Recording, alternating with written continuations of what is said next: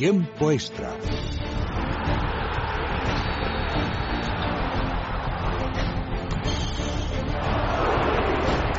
Carlos, mi bola ha ido dentro.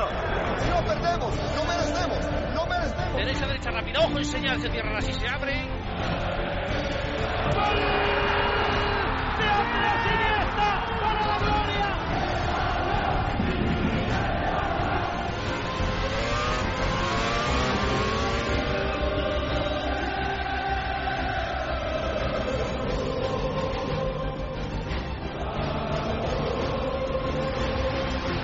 Tiempo extra. En Es Radio, el mejor deporte. Pues sí, hace calor todavía, todavía sudamos, pero mañana comienza una nueva edición de la Liga BBVA. ¿Y con qué partido, eh? Málaga-Sevilla, con ambientazo, además parece, en la ciudad de Málaga, que además tiene eh, semana de feria. O sea que imaginaros la que se puede liar mañana en ese derbi andaluz entre Málaga y Sevilla. Va a ser desde luego muy interesante ver a este Sevilla, que tanto llamó la atención contra el Barça, y ver a un Málaga que después de la salida de los Samus y, de Juanmi, pues parece que finalmente recobra la ilusión. Eh, eh, para que lleguen los grandes tendrá que llegar el fin de semana el Real Madrid en el que ya está entrenado Mateo Kovacic y en el que hoy Sergio Asensio ha oficializado su salida al español, el Barcelona en el que ya no estará nunca más Pedro Rodríguez Ledesma, por lo menos a no ser que vuelva, que hoy ya se ha entrenado con el Chelsea y al que se ha estrenado, bueno, intentando hablar en inglés, un inglés un poco particular. Luego lo escucharemos. El Atleti de Bilbao, por cierto, que se las prometía muy felices, ha perdido hoy 3-2 ¿eh? ante el Cilina. Iba ganando 0-2 en la ida de la Europa League y ha perdido 3-2. Se ha dejado remontar el tercer gol en el último minuto. Y por cierto, ojo a dos noticias. Se ha caído Alex Abrines de la lista de la selección española, baja muy importante. Y en la vuelta hay problemas con el tramo de la salida que se iba a hacer por la playa de Marbella, pues los ciclistas que han llegado hoy, sobre todo del Sky y otros internacionales, no están muy de acuerdo. Hoy lo vamos a conocer todo en detalle. Comenzamos ya con el tiempo de Deportes Radio, son las 12 y dos minutos y medio casi de la noche.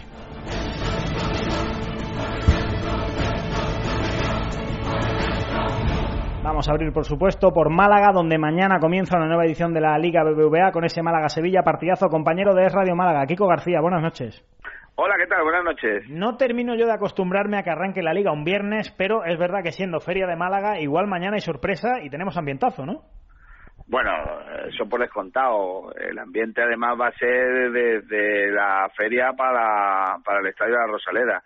Date en cuenta de que si fuese otro tipo de partido, alguno elegiría el Real de la Feria antes que el partido, pero es que el partido de mañana además aquí es de los de, de, de, sí, de no es cualquier cosa, ¿eh? No, no, no, no, no, no.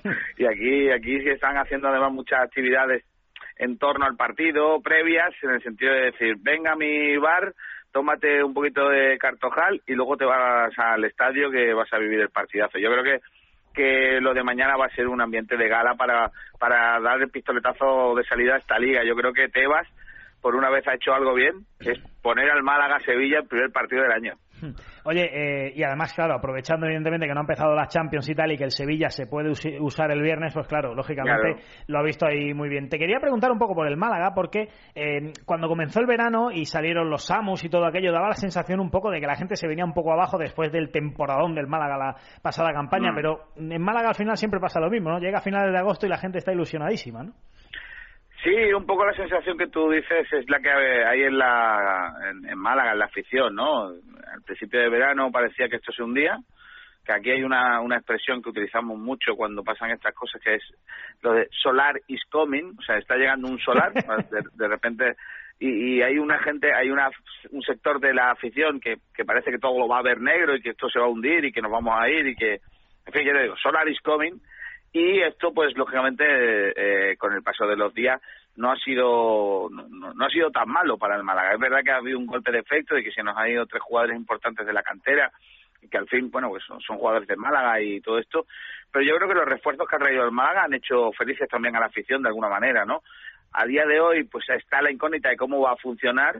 Los partidos de pretemporada parece que lo, que lo han lo han ido sacando bastante bien y a mí el equipo me ha terminado por convencer y fíjate, hoy mismo, por ejemplo, Juanmi no ha sido titular con su equipo, ¿no? Eh, se nos va un hombre muy importante, pero que luego tendrán que demostrar en sus equipos que lo son.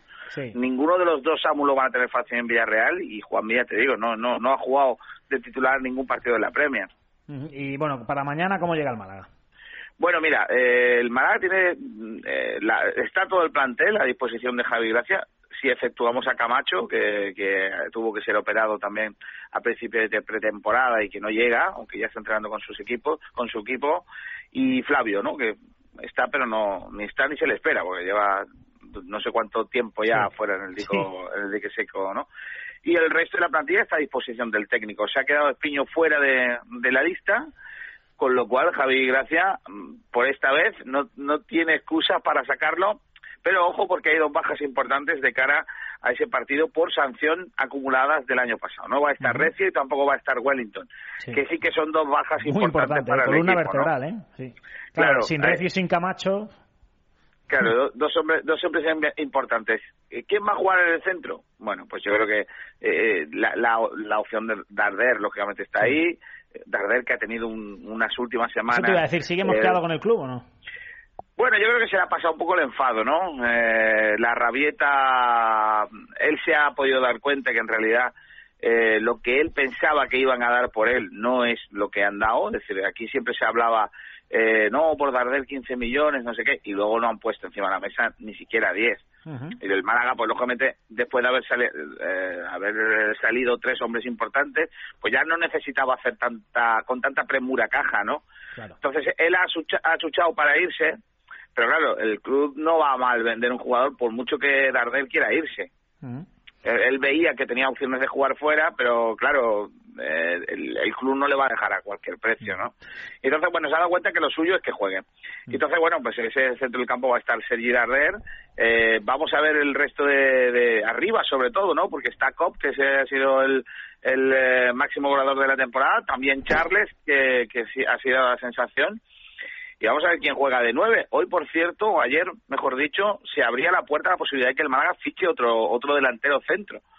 Eh, bueno, no, sé si exactamente es lo que necesita el equipo ahora mismo, pero bueno, ahí, ahí, ahí está el, el, asunto. Y, una última cosa, la, posibilidad de algún cedido de, equipo grande que, que, necesita aligerar plantilla y que el Málaga está intentando pescar ahí también antes de, que se cierre el plazo de, de de jugadores. Se tiene que mover todavía el mercado mucho. El Sevilla, por cierto, llega sin Nico Pareja, sin Carrizo, por tanto, dos bajas en los centrales y tampoco Cacuta, que no ha sido convocado sorprendentemente por Emery, al igual que Sergio Escudero. Bueno, mañana partidazo, ocho y media en la Rosaleda, Málaga-Sevilla. Compañero Kiko García, gracias y buenas noches todavía o podéis venir para la feria, ¿eh? El que tenga ganas. Pues igual voy la semana que viene a Málaga, ¿eh? No sé si para la feria, pero igual voy la semana que viene. Recuerdo, recuerdo también mañana presentación de la Vuelta Ciclista a España en Benavís. Sale la, la Vuelta en Puerto Banús el sábado. Tenemos tres etapas en Málaga en la Vuelta Ciclista a España. Luego hablamos de eso porque además sale por la playa y ya sabes que hay follón montado. Gracias, Kiko. Gracias. Venga, hasta luego. Mañana arranca, por tanto, la Liga en la Rosaleda. Pasamos por la actualidad del Real Madrid. Dani Ortiz, buenas noches.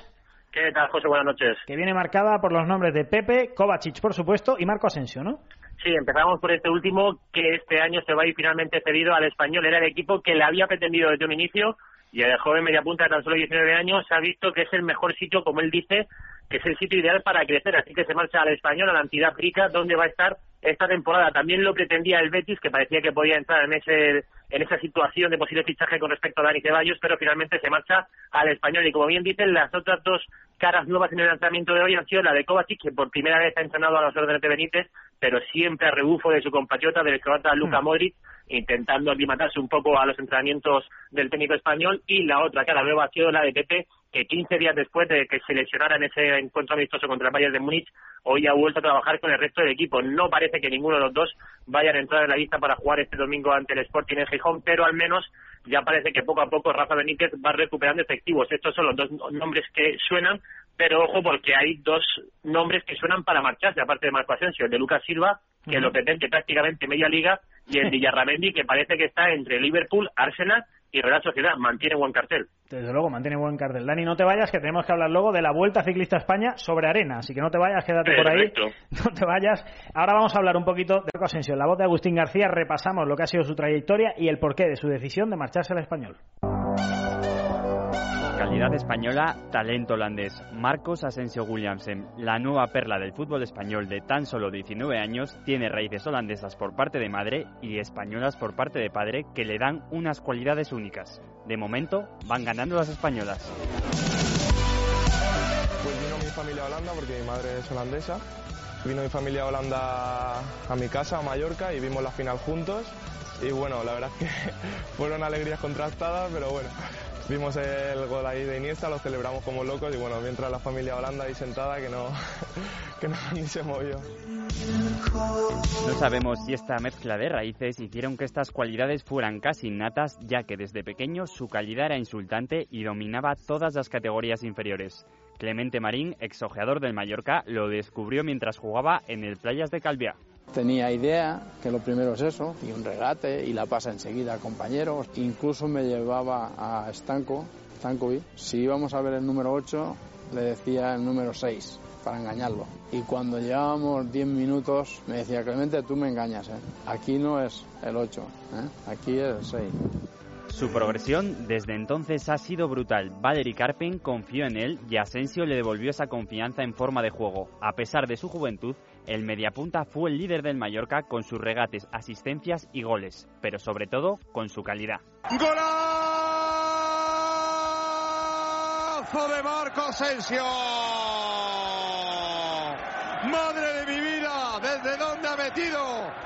¡Qué chicharrazo de Marco Asensio! Gracias a todo esto, muchos equipos se fijaron en él, pero fue el Madrid el que consiguió llevarse a la joya balear su último baile, el Europeo Sub-19, siendo líder de la selección que se proclamó campeona y llevándose el trofeo de mejor jugador. Él se quita presión y muestra humildad. Bueno, eso ya son cosas de titulares, de, de periodistas, pero bueno, no, no hay ninguna quinta de Marco Asensio. Todos aquí, todos formamos un grupo, todos todos somos igual de importantes y eso, lo, eso es lo que queda. Tras hacer la pretemporada con el Madrid, el equipo lo ha cedido al español para que tenga minutos y no cortar su progresión. Ser joven y español en el Bernabéu hace que tengas que demostrar más por defecto. Aunque si muestra la mitad de lo que lleva hasta ahora, su éxito como perico está asegurado.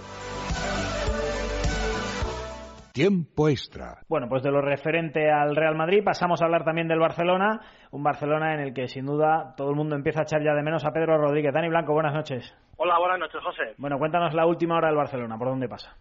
Bueno, la última hora es el entrenamiento a tres días eh, del partido del debut ante el de Bilbao, un viejo conocido que no le gustaría al Barcelona que hubiera sido tan conocido en esta en esta pretemporada porque le ha ganado la Supercopa de España. No van a llegar es, es más que probable que no lleguen ni Alba ni, ni Adriano por, por lesión, con lo cual, como Piqué está sancionado, José, habrá que eh, desplazar a la izquierda a Matié, aunque no le gusta esa posición al lateral, que ya es central, para que jueguen, evidentemente, Bartra y Mascherano con Dani Alves a la derecha, pero tiene muchos problemas en defensa el Fútbol Club Barcelona. Y te cuento también que en el entrenamiento de hoy ya sin Pedro, del que ahora hablaremos, no ha, bueno, se ha confirmado evidentemente que Neymar no llega por esas por esas paperas, Rafinha será el acompañante de Luis Suárez y de y de Messi en ataque y habrá que reconstruir todo el equipo, por tanto, importantes bajas para el Barça para el domingo en Bilbao. Bueno, hablas de Pedro, Pedro que ya ha sido presentado y ha entrenado con el Chelsea, ¿no? Y evidentemente el Barcelona pues empezando a echarle de menos ya.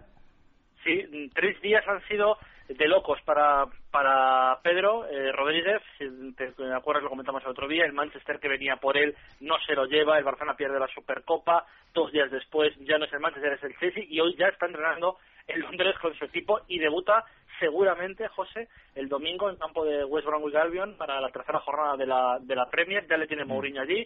Al final, 27 millones de euros lo que ha costado Pedro al Chelsea por, a las arcas de Barcelona. Él mismo ha dicho que está disponible para ya, si lo quiere así José Mourinho. Bueno, vamos a charlar con un buen amigo para que, con el que siempre hablamos para temas de fútbol británico. Paul Gibling, ¿qué tal? Buenas noches. Hola, buenas, pues muy bien, pasando un poco de calor todavía, pero ya en plena temporada. en verano, en verano echas de menos las islas británicas un poco, ¿no? Hombre, en Inglaterra no hace tanta calor. bueno, quiero preguntarte por el fichaje de Pedro por el Chelsea. En primer lugar, eh, ¿es una jugada del Chelsea al United o simplemente el United se ha plantado o crees que sale el Chelsea como muy ganador de esta situación? Yo creo que el Chelsea sí ha salido ganando, que ha fichado un jugador que yo creo que va esta forma parte de un 4-3-3 que tiene muchas opciones de jugar muchos minutos esta temporada que prive el United un jugador que a priori parecía que estaban a punto de fichar, ¿no? Porque estaba pues su director uh, general Woodward en, en, en, Barcelona el lunes, que parecía que iba a cerrarlo. Um, también hay un pensamiento que quizás el United echa un poquito atrás, visto que estos jugadores han, han rendido bastante bien en estos dos o tres primeros partidos, como Depay, por ejemplo, que realmente eh, explotó contra el Brujas, que Januzaj está jugando también, que quizás jugaría en un, un, puesto parecido, y que Nash León que acaban de renovar. Entonces uno piensa, pues ¿dónde metes entonces Pedro en ese once? Yo creo que posiblemente jugaría bastante, pero el Chelsea yo creo que ha sido muy listo y además estoy seguro que han tirado de los contactos que tienen desde el propio club, ¿no? Que, mira, si, si Pedro no ha tenido varias conversaciones con estas fábricas, seguro que con Espilicueta, incluso quizás Diego Costa, me sorprendería mucho. Eh, por lo que dices, lo ves en ese 4-3-3, así que no lo ves en ese super eh, poblado centro del campo del Chelsea, ¿no? Ahí está Hazard, está Fes, está Oscar, está William, está Ramírez. ¿Dónde, ¿Dónde lo ves tú en el once ideal del Chelsea? Yo le veo jugando, pues, yo creo que con Costa en el medio, Hazard es un fijo también. Yo, uh, yo le veo jugando con estos dos. Al momento le veo un escalón por encima de William, que bueno, es buen jugador, muy buen jugador, pero yo creo que Pedro en Inglaterra marcaría más goles, que William quizás debería marcar más goles. Y Oscar quizás un futbolista que ha sido titular, pero parece que siempre está ahí, ahí con Mourinho, ¿no? que quizás quiere más trabajo, más trabajo defensivo yo le veo jugando ahí con Costa y Hazard arriba en un 4-3-3. eh, Dani, eh, ¿tú ves a Pedro triunfando en la Premier? Sí, yo veo a Pedro con un, jugando bastante en el Chelsea. El principal problema que veo, estando de acuerdo con Paul en lo que dice en ese 4-3-3, es cuando lleguen, como te comentaba anoche, eh, José, esos partidos de cuartos de final, octavos, cuartos, semifinales quizá, eh, en el que Mourinho prefiere echar un, un paso atrás poblar más el centro del campo y solo jugar con Diego Costa. Imagínate una media punta con Cés y arriba Diego Costa. Ahí yo no creo verle tanto a, Pedro, eh, siendo importante, eh, pero yo creo que le veo más en partidos de casa, eh, en partidos fuera de la Premier, que a lo mejor no, no, sé, no, no, no requieran eh, echar el paso atrás que siempre da Mourinho en los partidos decisivos. eh, bueno, Paul, eh, ¿va a ser un tipo trascendental en el Chelsea, Pedro, o va a ser alguien que no es titular indiscutible, que va a entrar y salir del, del once titular? Hombre, ahora mismo le veo probablemente titular, pero mira, esta es una temporada muy larga, ya sabes, vamos a decir algunos tópicos, pero el Chelsea ahora mismo va a jugar cuatro competiciones, no olvidemos eh, que en Inglaterra tienes Copa de Liga, Copa, están en Champions donde están obligados a llegar que por lo menos a semis, ¿no? Y seguro que quiere ganarlo, aunque lo veo difícil, más la Liga, o sea que si llegan más lejos en otras competiciones, el año pasado pues ganó la Copa de la Liga, fracasó en lo que es el FA Cup, va a tener, va a llegar a muchos minutos más, muchos más que hubiera jugado en el Barça, vamos.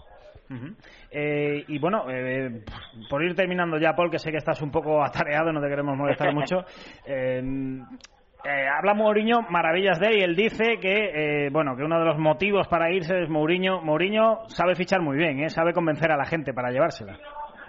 Sí, yo creo que por todo lo que, se puede criticar a Mourinho por sus formas en alguna cosa u otra, yo que las cosas su gran fuerza es que casi siempre, menos menos en un par de casos, siempre contado con el apoyo de sus de sus jugadores, de su, su plantilla, más que nada porque al final en Inglaterra él suele hacerse el foco de las críticas, más que y les protege mucho y eso le gana normalmente mucha lealtad. De todas formas, estoy repasando un poco la plantilla del Chelsea y, y, lo del centro del campo, Paul, es tremendo. Es que me da la sensación de que, de que Cuadrado no va a entrar ni en las convocatorias de aquí a nada. Es que no tiene sitio ni en el banquillo. No, pero ha, decepcionado, ¿eh? hay que decir que sus sus, primeros meses han sido, por lo que pago por él, muy decepcionantes. Bueno, parece que hemos perdido la comunicación con Paul Gibling, ahora intentamos recuperarlo. Si no, en todo caso, Dani, situación curiosa la de Mourinho, ¿no? Con los fichajes que está haciendo en el Chelsea. Sí, porque además, fíjate, yo hace un año y medio o dos, cuando es la última temporada en el Real Madrid, no sé si pensaba Mourinho encontrarse a cuatro rivales acérrimos prácticamente, Courtois y, y, Diego Costa en el Atlético y Pedro Isesca del Barcelona, luego en su equipo dos años después. Eso demuestra que Mourinho es evidentemente antes entrenador y, y, es persona antes que dejar un poco hueco al rencor por, por haber sido enfrentado con otros equipos. Bueno, quiero que escuchemos la presentación de Pedro como jugador del Chelsea. La hacía a través de la web oficial del club y hablaba en inglés. I'm very happy to be here. No? It's, a, it's an experience for me uh, to play in Premier League, to play with Chelsea. Um, uh, I hope uh, many titles here with this team. I want in a few time uh, uh, to speak more better than now. Uh, it's, it's very difficult for me, but bueno, thank you for the club, for the supporters, for this this welcome. Very, very, very happy to be here. Lo mejor de todo es cuando dice, bueno, Bueno.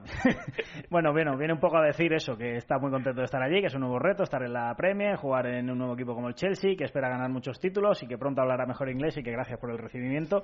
Y insisto, ese bueno es un poco intraducible en el inglés. Dani, eh, gracias. Hasta luego. Comienza la liga ya este fin de semana, ¿eh? ¿qué ganas teníamos? Ahí está. Y mañana tiempo extra, con Dani Blanco también, por supuesto. Buenas noches a todos.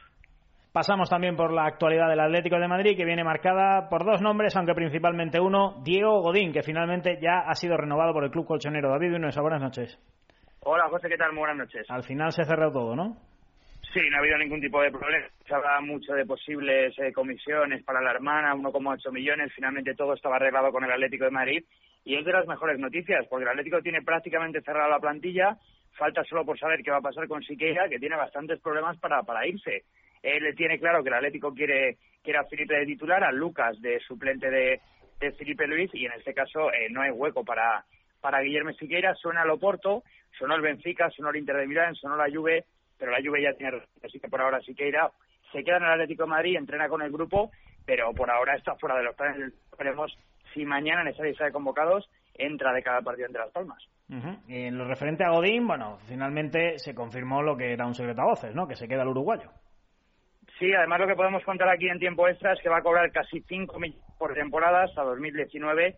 Le ofrecía 6 el City, hay que decir que es una oferta muy buena, o era muy buena la oferta al Manchester City, porque era bastante superior a la del Atlético de Madrid, que ha tenido también que ponerse las pilas, intentar que no fuera una diferencia tan, tan alta, porque Godín hasta hace poco no cobraba ni siquiera eh, esos 4 millones y ahora pasa a 5 millones de euros prácticamente. Me falta quizá eh, un poquito más para llegar a 5 millones, pero se queda lejos de los 6, 6 con algo que le ofrecía el, el City. Así que, bueno, buena oferta del Atlético de Madrid, le da prioridad a Godín, que es capitán además del conjunto rojiblanco, finalmente buena noticia y, como te digo, pendientes de, Guillermo Siqueira, que lo tiene bastante complicado porque no llega una oferta concreta por él. Bueno, David, de cara al comienzo liguero, me imagino que todo el mundo preparado ya, ¿no? Todo controlado, lo único que falta por saber es hay una pelea ahora mismo, José, tremenda por entrar en la lista de convocados porque el 11 está prácticamente fijo con Oblak, Juan Fran, Godín, Jiménez Felipe, Gaby Tiago, Oliver Torres, Coque, Antoine Grisman y Jackson Martínez, pero es que en el banquillo quedan una cantidad de jugadores eh, tremenda, quedan nueve más el portero Moya, tres defensas, tres centrocampistas y tres delanteros, y habrá que ver quién deja fuera de la lista del Cholo Simeone. Tampoco quiere decir que el que se quede fuera en el partido del sábado se quede ya o no cuente para el Cholo, salvo Guillermo Siqueira, pero sí que es cierto que vamos a empezar a ver pistas de lo que quiere el Cholo y la primera pista es el once que llevamos contando varios días y que va a ser, parece por ahora, el fijo del Cholo Simeone. Muy bien, David, gracias, buenas noches. Buenas noches. Este eres tú la próxima Navidad poniendo patas arriba tu casa en busca de ese cupón del sorteo de Navidad de la 11 que ha tocado en el camping donde estuviste todo el mes de agosto. Y vaya, ¿no compraste? Ya está a la venta el cupón del sorteo de Navidad de la 11 con más de 44 millones de euros en premios, 70 de ellos de 400.000 euros. Tu cupón ganador de Navidad puede estar en cualquier parte. Cómpralo. Sorteo de Navidad, el de la 11. Europunto de vista. Política, economía, agricultura, viajes, cine, sociedad. Milano. Europunto de vista los sábados de 7 a 8 de la mañana y los domingos de 7 y media a 8 en Es Radio, porque lo que sucede en Europa nos interesa. Estás escuchando Es Radio. Doctor Martín, ¿qué beneficios extra nos aporta Dormax? Dormax es diferente a todos los productos contra el insomnio, porque es natural y porque trata el insomnio desde la causa principal, el estrés. El ritmo de vida y los problemas emocionales son en gran medida el motivo por el que nos cuesta conciliar el sueño y descansar. Dormax posee una formulación pensada para luchar contra el insomnio y la ansiedad, de forma eficaz y segura. Además, Nos proporciona el descanso que todos necesitamos, duradero y reparador. Porque hablar de un sueño de calidad es hablar de Dormax. La fórmula única y natural de Dormax, la solución para el descanso de Laboratorio Sacta Pharma. Continuamos en el radio en la sintonía de tiempo extra y tenemos que pasar por Sevilla. Hemos hablado ya un poquito de Sevilla de que mañana arranca la liga en Málaga, pero tenemos también que profundizar un poco en esa posible llegada de Fernando Llorente. Recordad, hace varias semanas hablábamos aquí con Monchi, con el director deportivo del conjunto sevillano, le preguntábamos por Fernando Llorente y él venía a decirnos que les gustaría contar con él en la plantilla, pero que era un fichaje prácticamente inasumible, era un fichaje utópico porque no entraba ni mucho menos en su nivel de gasto. Sin embargo, en las últimas horas la cosa ha cambiado un poco y Fernando Llorente puede estar muy muy cerca del Sevilla. Monse García, buenas noches. Hola, muy buenas noches. Bueno, parece que la cosa está calentita, ¿no?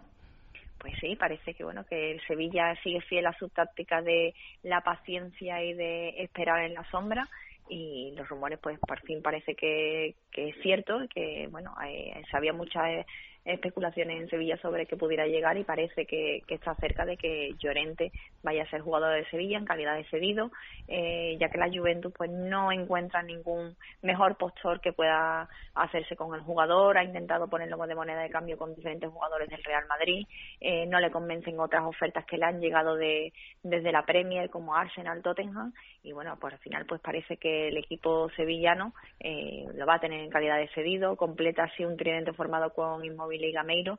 Yo creo que es un salto de calidad muy interesante. Veremos cómo llega Llorente, pero yo creo que, sería un gran acierto por parte del Sevilla, a pesar de que tenga que hacerse cargo de la ficha del jugador, que no creo que sea demasiado barata. Eso es, en torno a cuatro millones y medio de euros. Según las informaciones que tenemos, podría ser lo que debería pagar el Sevilla por Fernando Llorente, que no es ni mucho menos una cantidad baladí. Un Fernando Llorente que evidentemente no va a estar mañana en la Rosaleda, el fichaje no está cerrado. Bueno, no va a estar, lo mismo viaja y aparece ahí, eh, pero no va a jugar, evidentemente, es lo que queremos decir decir. Bueno, eh, entonces la verdad es que como tú dices, Monse, también llama un poco la atención, ¿no? Un poco la caída de Fernando Llorente, ¿no? Desde que él sale del Atlético, aquel año en blanco, va a la Juve, parece que su primer año es bueno, después le come la tostada a Morata, necesita desde luego reflotarse, ¿eh?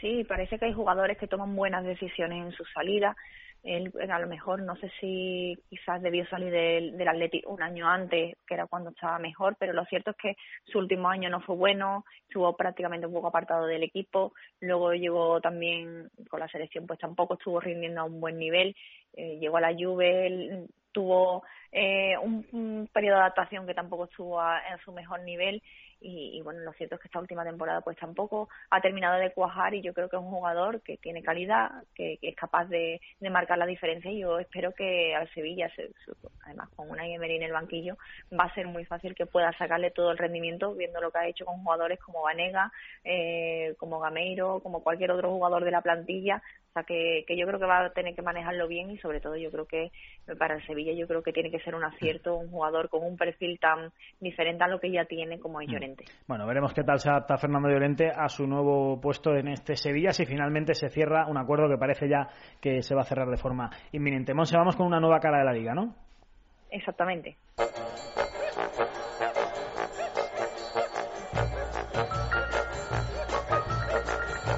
Sonido brasileño, bossa nova para hablar, Monse, de Daverson Silva, jugador del Levante. ¿Quién es este Daverson?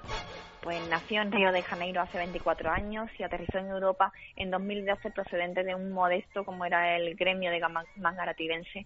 Eh, de ahí recaló en las filas del Benfica B, aunque no llegó a debutar con el primer equipo y fichó por el Belenenses en verano del 2013. Su pues se produjo prácticamente el curso pasado cuando en 16 partidos anotó 8 goles, lo que supuso que le abriera las puertas de, de otros, otros equipos que, que había despertado el interés, como fue el Colonia, al que llegó en calidad de cedido en el segundo tramo de la temporada pasada. Lo que pasa es que finalmente solo pudo marcar un gol y, ha vuelto con el equipo. Eh, al final, bueno, ha sido uno de los máximos goleadores de eh, del equipo del belenense eh, durante la pretemporada y llega en plena forma y de esta forma pues el Levante pues invierte esa parte de los ingresos que tiene con su contrato con Telefónica. La cantidad pues ronda los 1,8 millones de euros el 50% ha ido para el Benfica que es el copropietario de, de, los derechos del jugador. Y bueno estará cuatro temporadas en el equipo de, en, Levante y hay opciones de una quinta quinta temporada más según los objetivos que cumpla. A ver, Monse, pero la pregunta cuando hablamos de un delantero del Levante es la siguiente. El Levante hace grandes temporadas, pues eso, cuando tiene uno Bafemi Martins o un Caicedo, que, pues eso, que se destapan y les mete 15 o 20 goles. Claro, cuando confían en Babá, pues puede pasar lo que pasó el año pasado, que el Levante sufre muchísimo. Entonces yo te pregunto, ¿Daverson es un jugador de ese estilo, el del tipo Bafemi Martins o el tipo Caicedo, de cuerpear, de buscar esa contra del Levante, o es otro tipo de delantero? Yo creo que es un jugador que se va a adaptar perfectamente al Levante. Eh, tiene desparpajo, tiene soltura, tiene ganas de, demostrar, tiene ganas de, de encandelar a la, a la liga. Es un jugador que mide cerca del metro noventa, tiene un fuerte eh, potencial en el juego aéreo, evidentemente. O sea que eso es algo que yo creo que las jugadas a balón parada va a ser muy interesante en el, en el Levante. Y, yo creo que eh, es un jugador que si lo, si lo ves en su partido eh, sabe desmarcarse, no abusa del regate, controla, es ese jugador que, que recibe tal como recibe en cara a puerta eh, sin tener que controlarla, tiene una buena zurda, eh, hace también goles desde fuera del área, remata con facilidad de cabeza, o sea que yo creo que tiene, es un perfil bastante completo, no es el típico brasileño que abusa de la, de la floritura ni de la ornamentación, yo creo que es bastante práctico y, y yo creo que las ganas mmm, van a ser muy interesantes, a pesar de que, bueno, ha dicho en su presentación, creo recordar, que, que él no promete goles, que promete mucho trabajo, pero yo creo que en un equipo como el Levante y siendo delantero tienes que permitir los goles porque si no, complicado lo tiene. Bueno, pues este es Davidson Silva y esta es Monse García. Mañana hablamos un poquito de fútbol internacional. Gracias, Monse. Buenas noches. Un beso, buenas noches. Y ahora, por supuesto, pasamos por lo que le ha pasado al Athletic Club de Bilbao. Ganaba 0-2 en la Europa League, ese partido de ida de la previa en, ante el Cilina en Eslovaquia, y sin embargo ha visto como en la segunda parte le remontaban un gol en el 94 y ahora le toca darle la vuelta a la eliminatoria a la vuelta. José Luis Rodríguez, buenas noches.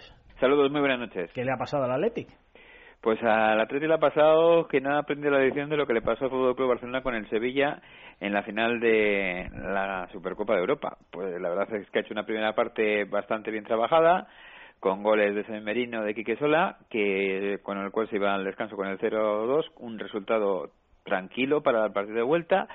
Pero la segunda parte, el conjunto rojiblanco se ha dormido un poco en los laureles, y digo un poco por no decir mucho, porque ha conseguido que el equipo eslovaco le diera la vuelta al partido, aunque sería en los últimos minutos con el último gol. 3 a 2 y entre tú y yo yo creo que es incluso lo que mejor le puede venir al equipo de Ernesto Valverde de cara a no dormirse en los laureles en el partido de vuelta. El equipo eslovaco no es un equipo para tener mucho miedo de él, sobre todo en el partido de vuelta. Eso sí, si se hacen bien las cosas el conjunto rojiblanco con todo el equipo titular que tendría para ese partido no tiene por qué pasar apuros el próximo jueves. Me imagino de todas formas que cuando ha llegado el 3-2, el gol de William en el 94, claro, no se lo creerían los eslovacos casi, ¿no? Con el 0-2 a la media hora. Sí, vamos, de hecho, a, acabarse el partido han dado la vuelta al campo, se han tirado todos como si habrían ganado una final en los fondos de las porterías, en un campo de 11.000 eh, espectadores en el cual solo había 3.000, con lo cual, bien te digo a las claras, de que con poco les parece todo un triunfo al equipo eslovaco. En definitiva, eh, yo creo, por lo visto en el partido, que a poco que se aplique el conjunto rojo y blanco, recordamos que los goles fuera de casa también son muy importantes para eso de clasificarse con muy poquito y que se haga normal en Samamés se tiene por qué pasar bastante holgado. Bueno, dices que le viene bien eh, para la vuelta e incluso quizá también para, para el partido contra el Barça que comienza la liga, ¿no? Porque llegar con demasiada euforia para ese partido contra el Barça hubiera sido también quizá un alma de doble filo, ¿no? Sí, acuérdate que te lo decía ayer, que lo había comentado Ernesto Valverde después de la rueda de prensa, de que lo más importante no era tener euforia después de lo conseguido, sino saberla administrar. Y es lo que el equipo pues un poco ha pecado de ello, sobre todo en la segunda parte. Y viene, como tú bien dices, le va a venir de cara a ese partido que tiene ya la vuelta a la esquina contra el Fútbol Club Barcelona en un partido en el que va a recuperar hombres, también los va a perder porque la mala noticia también de este partido es la nueva lesión de Iñaki William, habrá que esperar a ver lo que tiene, pero puede ser un problema muscular, ya que casi cuando tenía el tercero para conseguirlo el bueno de Iñaki William, pues un golpe a la altura de, de la rodilla un poco más arriba le ha hecho pues automáticamente tener que abandonar el terreno de juego y entrar en sustitución Oscar de Marcos en los últimos minutos, con lo cual habrá que ver la evolución, pero como te digo, hombres eh, muy importantes no han participado, caso de Aduri, caso de Oscar de Marcos que ha entrado muy al final,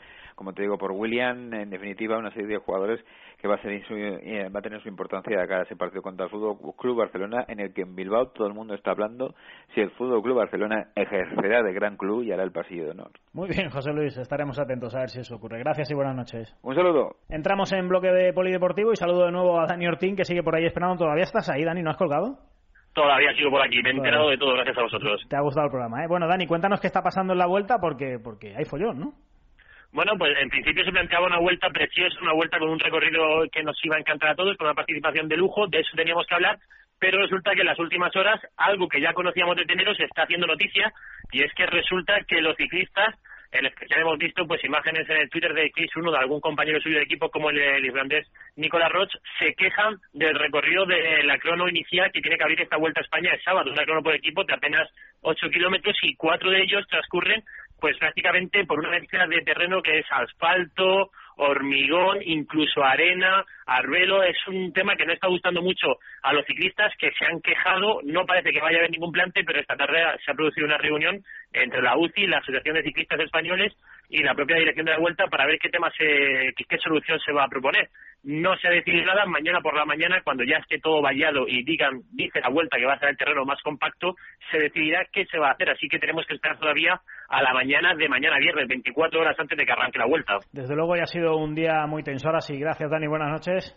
Hasta luego. Bueno, y ahora os tenemos que contar también que en la selección española de baloncesto hemos tenido una muy mala noticia. Alex Abrines finalmente se resiente esa fascitis plantar y no va a estar en el Eurobasket, lo cual supone sin duda un serio, serio contratiempo para Sergio Escariolo, que se queda con 13 jugadores. Ahora parece que entre Pablo Aguilar y Xavi Rabaseda se juegan ese último puesto, pero desde luego lo de Abrines, que tenía que ser un anotador de perímetro importante para la selección, es un varapalo considerable. El próximo partido de España es el sábado a las 9 de la noche en el Madrid Arena frente a Macedonia. Pausita y rematamos. Doctor Martín Vázquez, ¿Oxicol es capaz de reducir la acumulación de colesterol oxidado en las arterias? Efectivamente, con una sola cápsula al día de Oxicol, además de reducir hasta un 30% el colesterol, evitaremos en gran medida la acumulación de este colesterol oxidado en nuestras arterias. Mantén el colesterol a raya con Oxicol, de Laboratorios Acta Pharma.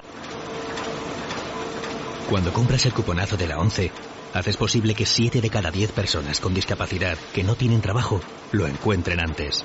Y además, cada viernes puedes ganar 9 millones con el cuponazo, 12 con el XL y 15 millones con el XXL. Cuponazo de la 11. Este viernes, ¿cuál es tu ilusión? 11.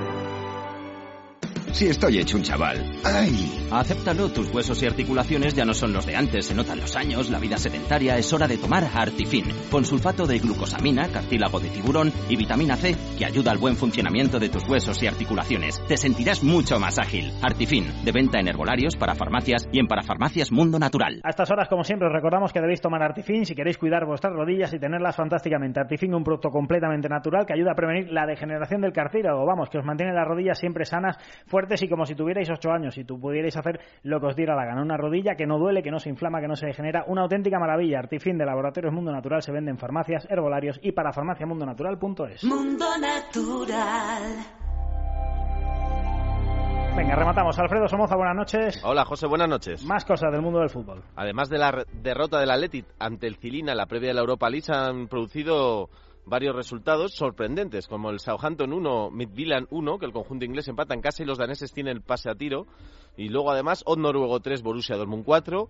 Otro noruego, el Molde, que le ha ganado 2-0 al estándar de Lieja. El Astra rumano, que le ha ganado al AZ Almar 3-2. Y el Dinamo de Minsk, bielorruso, que le ha ganado 2-0 al Austria de Viena. Además, Nicolás Otamendi, que ya ha dejado de ser jugador del Valencia de forma oficial, tanto el club de Mestalla como el Manchester City ya han hecho público el acuerdo total en sus respectivas páginas web. El central argentino pasa a vestir la camiseta de los Citizen hasta junio de 2020 y el Valencia percibirá 45 millones de euros por la transacción. Y Alessandro, que ya es oficialmente jugador de la Juve, 26 millones es lo que ha pagado la vecchia señora por el dinámico lateral izquierdo de 24 años. Buen fichaje, sin duda. Agustín García, te hemos escuchado antes, pero buenas noches ahora. Buenas noches, José. Más deporte. Empezamos con tenis, con el Master 1000 de Cincinnati. Nos llegan malas noticias, ya que Robredo ha perdido 6-0 y 6-1 ante el, ante el checo Tomás Verdic. En más o menos media hora empezará el dudo español de octavos de final, que enfrenta a Rafa Nadal contra Feliciano López. En la NBA, los Raptors renuevan a Valenchunas por cuatro temporadas y 64 millones de dólares. Los Rockets también seguirán contando con el veteranísimo Jason Terry, ya que han llegado a un acuerdo para que siga un año más por petición e insistencia de su jugador franquicia, James Harden. Bueno, ¿cómo titulamos en Libertad Digital, Alfredo? Es oficial, Marco Asensio se marcha cedido al español. Gracias Alfredo, gracias Agustín, gracias a Amalio Varela en el control de sonido. Nos vamos, os dejamos con el sexo. Mañana más tiempo extra a las 12 con ese arranque de liga y por supuesto toda la información deportiva en Libertad Digital Deportes y en los servicios informativos de Es Radio. Hasta la próxima. Tiempo extra